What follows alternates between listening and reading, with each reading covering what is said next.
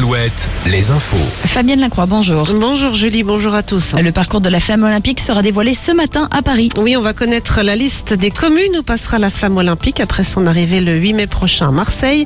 L'itinéraire devrait notamment la conduire en Charente, dans les Deux-Sèvres, dans la Vienne, en Vendée, dans le Maine-et-Loire et dans l'Indre. À un homme condamné hier à 10 mois de prison ferme. Ce quadragénaire avait été interpellé au cours de la semaine dans le cadre d'une enquête ouverte après le rassemblement anti-bassine fin mars dans le sud de Sèvres à Sainte-Soline.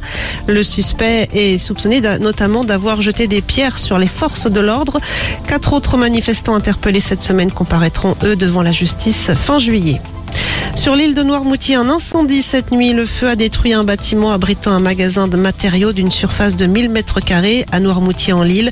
Huit personnes se retrouvent ce matin au chômage technique selon les pompiers. Et puis, euh, fin tragique pour le sous-marin porté disparu depuis dimanche dans l'Atlantique Nord.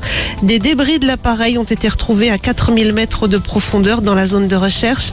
Le submersible qui transportait cinq personnes, dont un Français, aurait implosé après une forte perte de pression.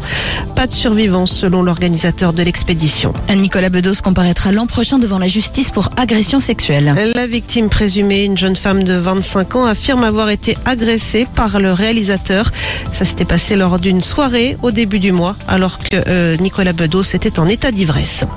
En basket, Victor Wembanyama portera la saison prochaine le maillot des Spurs de San Antonio.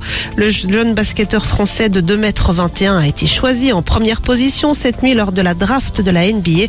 Une première pour un basketteur tricolore.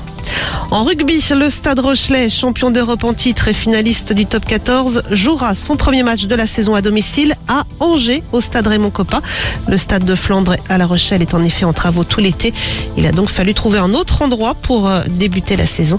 Euh, ce match se disputera le dernier week-end d'août. Et puis en foot, un sursis pour les chamois Le club présentait hier ses comptes aux gendarmes financiers de la Ligue de football. Ces derniers ont placé le club de Sévrien en sursis à statuer. Selon les dirigeants niortais, il manque juste quelques papiers administratifs qui vont être rapidement fournis. Rappelons que les chamois joueront la saison prochaine en national. Vous êtes avec Julie et Nico sur Alouette. Belle journée.